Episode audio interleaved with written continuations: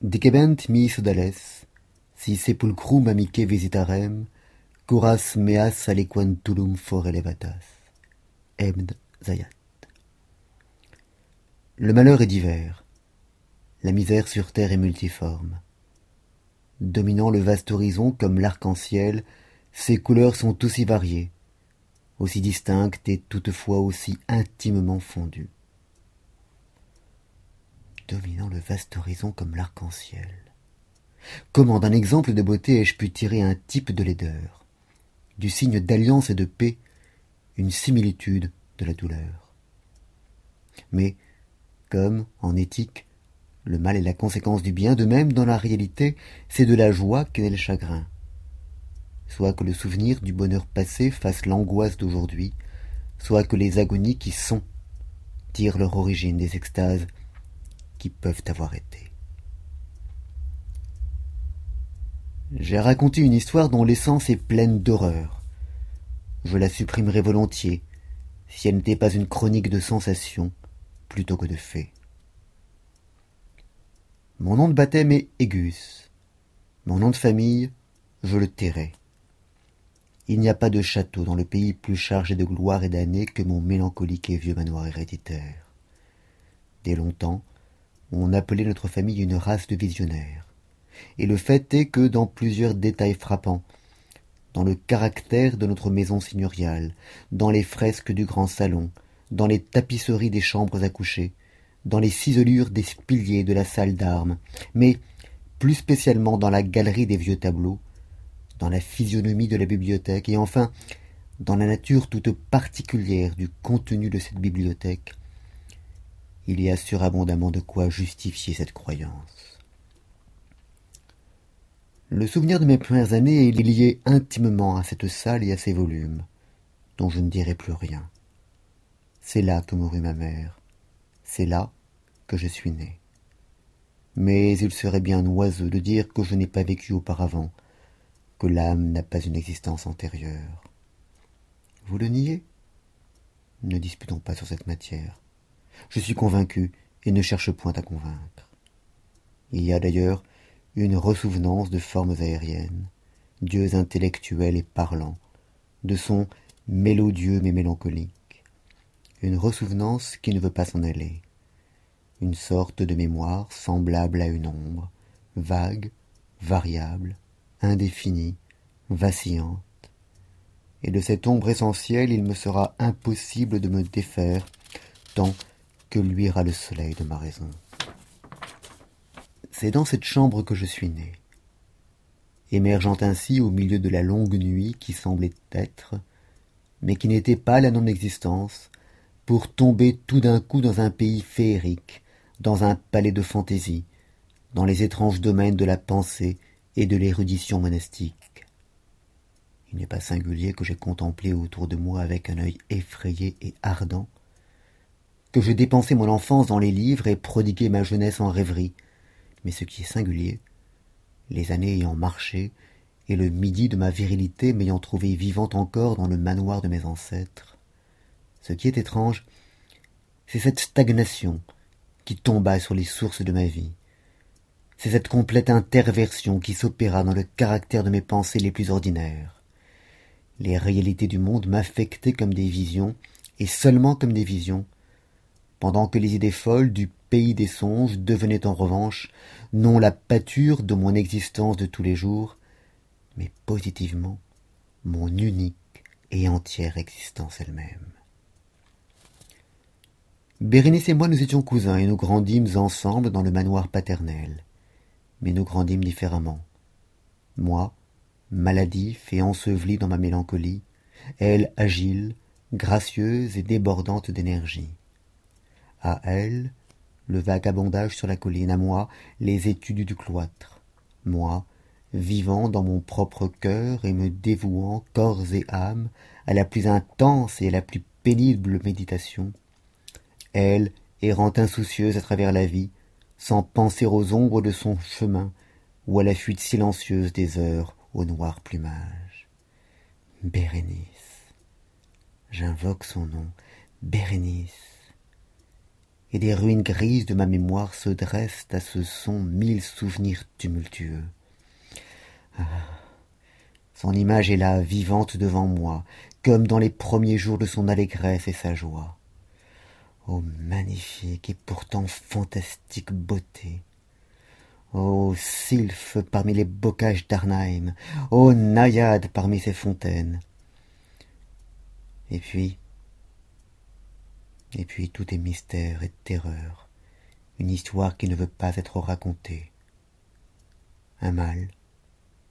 Un mal fatal s'abattit sur sa constitution comme le simoun et même pendant que je la contemplais l'esprit de métamorphose passait sur elle et l'enlevait pénétrant son esprit ses habitudes son caractère.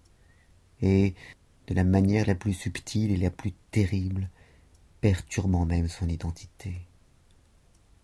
Hélas le destructeur venait et s'en allait mais la victime la vraie bérénice qu'est-elle devenue? Je ne connaissais pas celle-ci ou du moins je ne la reconnaissais plus comme bérénice. Parmi la nombreuse série de maladies amenées par cette fatale et principale attaque qui opéra une si horrible révolution dans l'être physique et moral de ma cousine il faut mentionner comme la plus affligeante et la plus opiniâtre une espèce d'épilepsie qui souvent se terminait en catalepsie catalepsie ressemblant parfaitement à la mort et dont elle se réveillait dans quelques cas d'une manière tout à fait brusque et soudaine. En même temps mon propre mal car on m'a dit que je ne pouvais pas l'appeler d'un autre nom mon propre mal grandissait rapidement et ses symptômes s'aggravant par un usage immodéré de l'opium il prit finalement le caractère d'une monomanie d'une forme nouvelle et extraordinaire. D'heure en heure de minute en minute il gagnait de l'énergie et à la longue il usurpa sur moi la plus singulière et la plus incompréhensible domination. Cette monomanie s'il faut que je me serve de ce terme consistait dans une irritabilité morbide des facultés de l'esprit que la langue philosophique comprend dans le mot faculté d'attention. Il est plus que probable que je ne suis pas compris mais je crains en vérité qu'il ne me soit absolument impossible de donner au commun des lecteurs une idée exacte de cette nerveuse intensité d'intérêt avec laquelle dans mon cas la faculté méditative pour éviter la langue technique s'appliquait et se plongeait dans la contemplation des objets les plus vulgaires du monde. Réfléchir infatigablement de longues heures l'attention rivée à quelques citations puériles sur la marge ou dans le texte d'un livre. Rester absorbé la plus grande partie d'une journée d'été dans une ombre bizarre s'allongeant obliquement sur la tapisserie ou sur le plancher. M'oublier une nuit entière à surveiller la flamme droite d'une lampe ou les braises du foyer. Rêver des jours entiers sur le parfum d'une fleur. Répéter d'une manière monotone quelques mots vulgaires jusqu'à ce que le son à force d'être répété cessât de présenter à l'esprit une idée quelconque perdre tout sentiment de mouvement ou d'existence physique dans un repos absolu obstinément prolongé. Telles étaient quelques-unes des plus communes et des moins pernicieuses aberrations de mes facultés mentales. Aberrations qui sans doute ne sont pas absolument sans exemple mais qui défient certainement toute explication et toute analyse. Encore je veux bien être compris l'anormale intense et morbide attention ainsi excitée par des objets frivoles en eux-mêmes est d'une nature qui ne doit pas être confondue avec ce penchant à la rêverie commun à toute l'humanité et auquel se livrent surtout les personnes d'une imagination ardente. Non seulement elle n'était pas comme on pourrait le supposer d'abord un terme excessif et une exagération de ce penchant mais encore elle en était originairement et essentiellement distincte.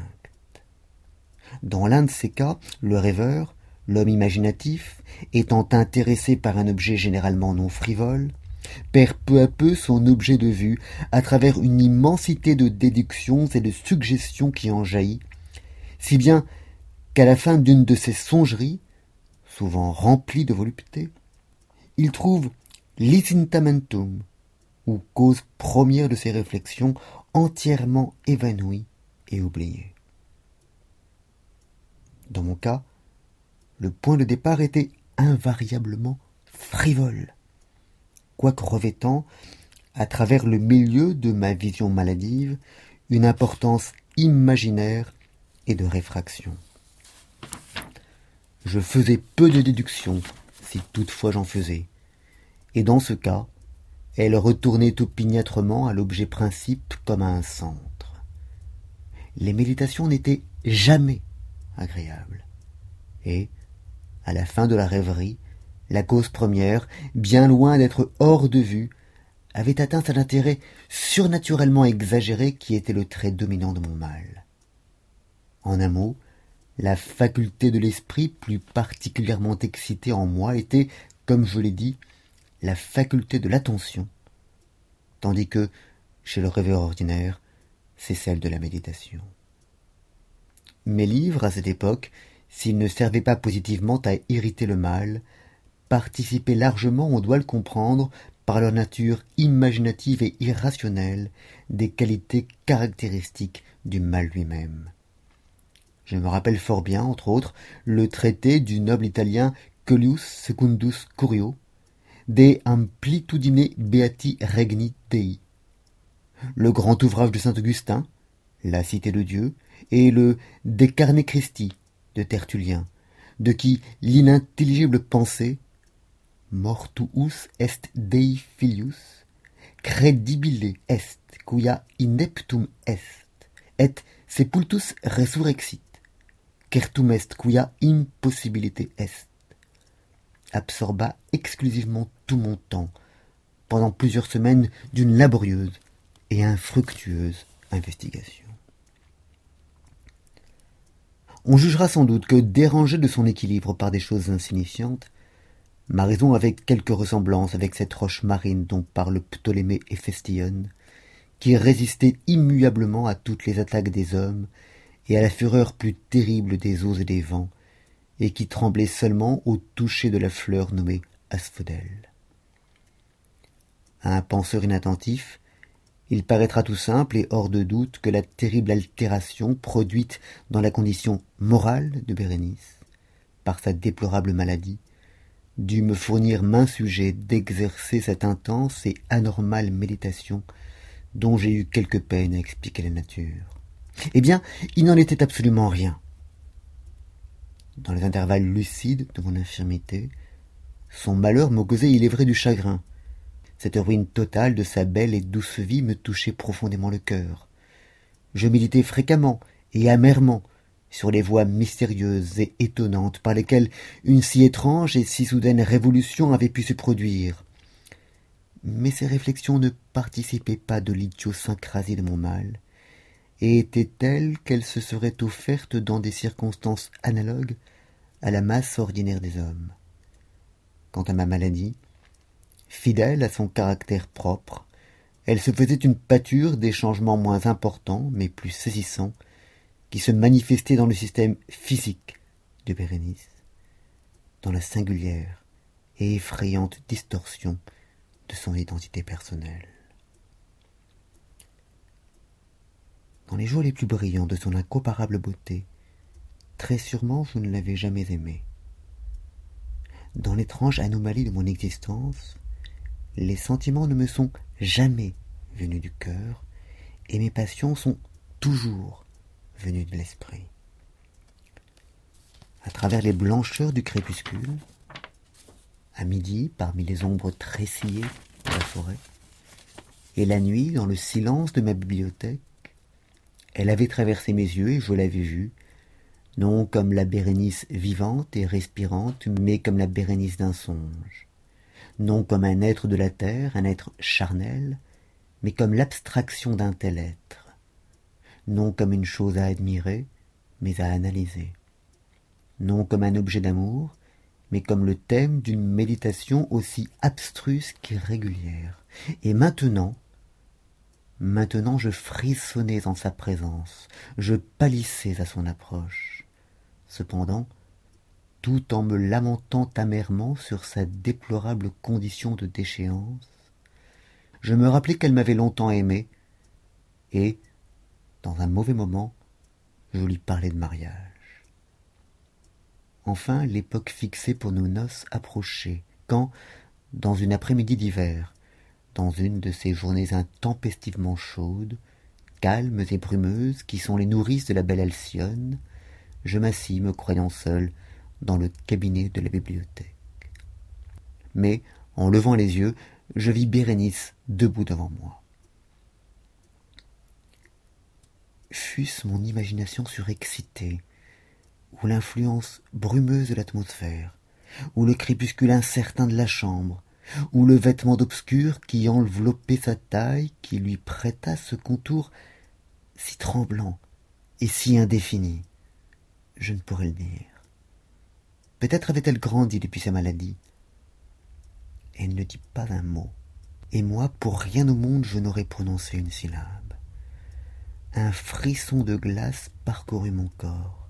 Une sensation d'insupportable angoisse m'oppressait.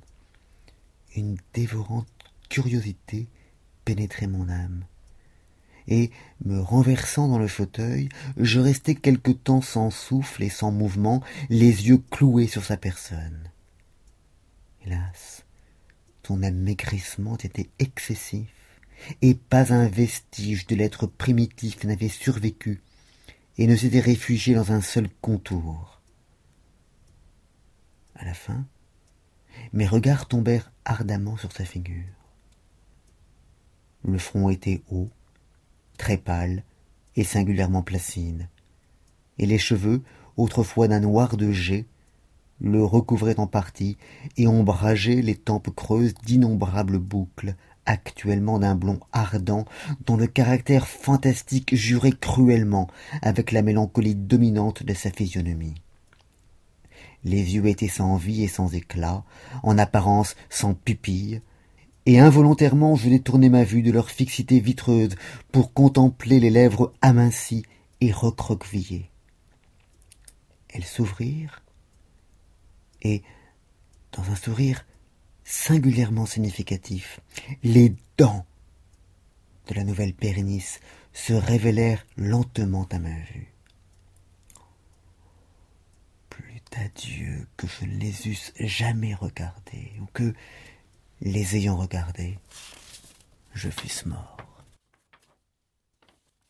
Une porte en se fermant me troubla, et levant les yeux, je vis que ma cousine avait quitté la chambre. Mais, la chambre dérangée de mon cerveau, le spectre blanc et terrible de ses dents ne l'avait pas quitté et n'en voulait pas sortir. Pas une piqûre sur leur surface, pas une nuance dans leur émail, pas une pointe sur leur arête que ce passager sourire n'ait suffi à imprimer dans ma mémoire. Je les vis, même alors, plus distinctement que je ne les avais vus tout à l'heure. Les dents, les dents, elles étaient là, et puis là, et partout, visibles, palpables devant moi, longues, étroites et excessivement blanches, avec les lèvres pâles se tordant autour, affreusement distendues comme elles étaient naguère. Alors arriva la pleine furie de ma monomanie, et je luttai en vain contre son irrésistible et étrange influence. Dans le nombre infini des objets du monde extérieur, je n'avais de pensée que pour les dents. J'éprouvais à leur endroit un désir frénétique. Tous les autres sujets, tous les intérêts divers furent absorbés dans cette unique contemplation. Elle, elle seule, était présente à l'œil de mon esprit, et leur individualité exclusive devint l'essence de ma vie intellectuelle. Je les regardais dans tous les jours, je les tournais dans tous les sens, j'étudiais leur caractère, j'observais leurs marques particulières, je méditais sur leur conformation, je réfléchissais à l'altération de leur nature, je frissonnais en leur attribuant dans mon imagination une faculté de sensation et de sentiment, et même, sans le secours des lèvres, une puissance d'expression morale. On a fort bien dit de mademoiselle Salé que tous ces pas étaient des sentiments. Et de Bérénice, je croyais plus sérieusement que toutes les dents étaient des idées. Des idées. Ah, voilà la pensée absurde qui m'a perdu. Des idées. Ah, voilà donc pourquoi je les convoitais si follement. Je sentais que leur possession pouvait seule me rendre la paix et rétablir ma raison. Et le soir descendit ainsi sur moi. Et les ténèbres vinrent, s'installèrent et puis s'en allèrent, et un jour nouveau parut, et les brumes d'une seconde nuit s'amoncelèrent autour de moi, et toujours je restais immobile dans cette chambre solitaire, toujours assis, toujours enseveli dans ma méditation, et toujours le fantôme des dents maintenait son influence terrible au point qu'avec la plus vivante et la plus hideuse netteté il flottait çà et là à travers la lumière et les ombres changeantes de la chambre. Enfin au milieu de mes rêves éclata un grand cri d'horreur et d'épouvante auquel succéda après une pause un bruit de voix désolée entrecoupé par de sourds gémissements de douleur ou de deuil. Je me levai et ouvrant une des portes de la bibliothèque je trouvai dans l'antichambre une domestique tout en larmes qui me dit que bérénice n'existait plus. Elle avait été prise d'épilepsie dans la matinée et maintenant à la tombée de la nuit. La fosse attendait sa future habitante et tous les préparatifs de l'ensevelissement étaient terminés. Le cœur plein d'angoisse et oppressé par la crainte je me dirigeai avec répugnance vers la chambre à coucher de la défunte. La chambre était vaste et très sombre et à chaque pas je me heurtai contre les préparatifs de la sépulture. Les rideaux du lit me dit un domestique fermés sur la bière et dans cette bière ajouta-t-il à voix basse gisait tout ce qui restait de bérénice qui donc me demanda si je ne voulais pas voir le corps? Je ne vis remuer les lèvres de personne. Cependant la question avait été bien faite et l'écho des dernières syllabes traînait encore dans la chambre. Il était impossible de refuser et avec un sentiment d'oppression je me traînai à côté du lit. Je soulevai doucement les sombres draperies des courtines mais en les laissant retomber elles descendirent sur mes épaules et me séparant du monde vivant elles m'enfermèrent dans la plus étroite communion avec la défunte. Toute l'atmosphère de la chambre sentait la mort mais l'air particulier de la bière me faisait mal et je m'imaginais qu'une odeur délétère s'exhalait déjà du cadavre. J'aurais donné des mondes pour échapper pour fuir la pernicieuse influence de la mortalité pour respirer une fois encore l'air pur des cieux éternels.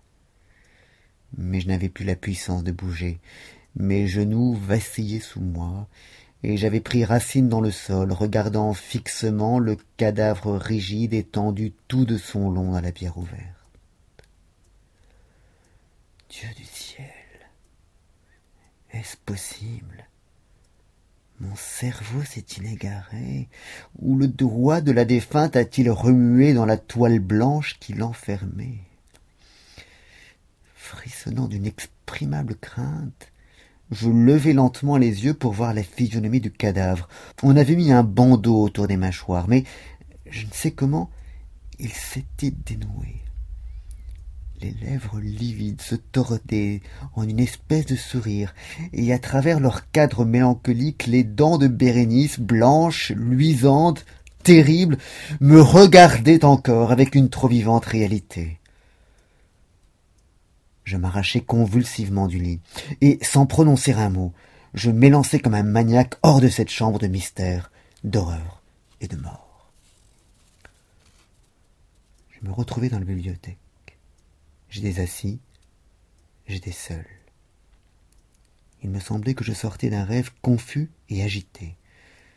Je m'aperçus qu'il était minuit et j'avais bien pris mes précautions pour que bérénice fût enterrée après le coucher du soleil. Mais je n'ai pas gardé une intelligence bien positive ni bien définie de ce qui s'est passé durant ce lugubre intervalle. Cependant ma mémoire était pleine d'horreur horreur d'autant plus horrible qu'elle était plus vague d'une terreur que son ambiguïté rendait plus terrible. C'était comme une page effrayante du registre de mon existence écrite tout entière avec des souvenirs obscurs hideux inintelligibles je m'efforçai de les déchiffrer mais en vain.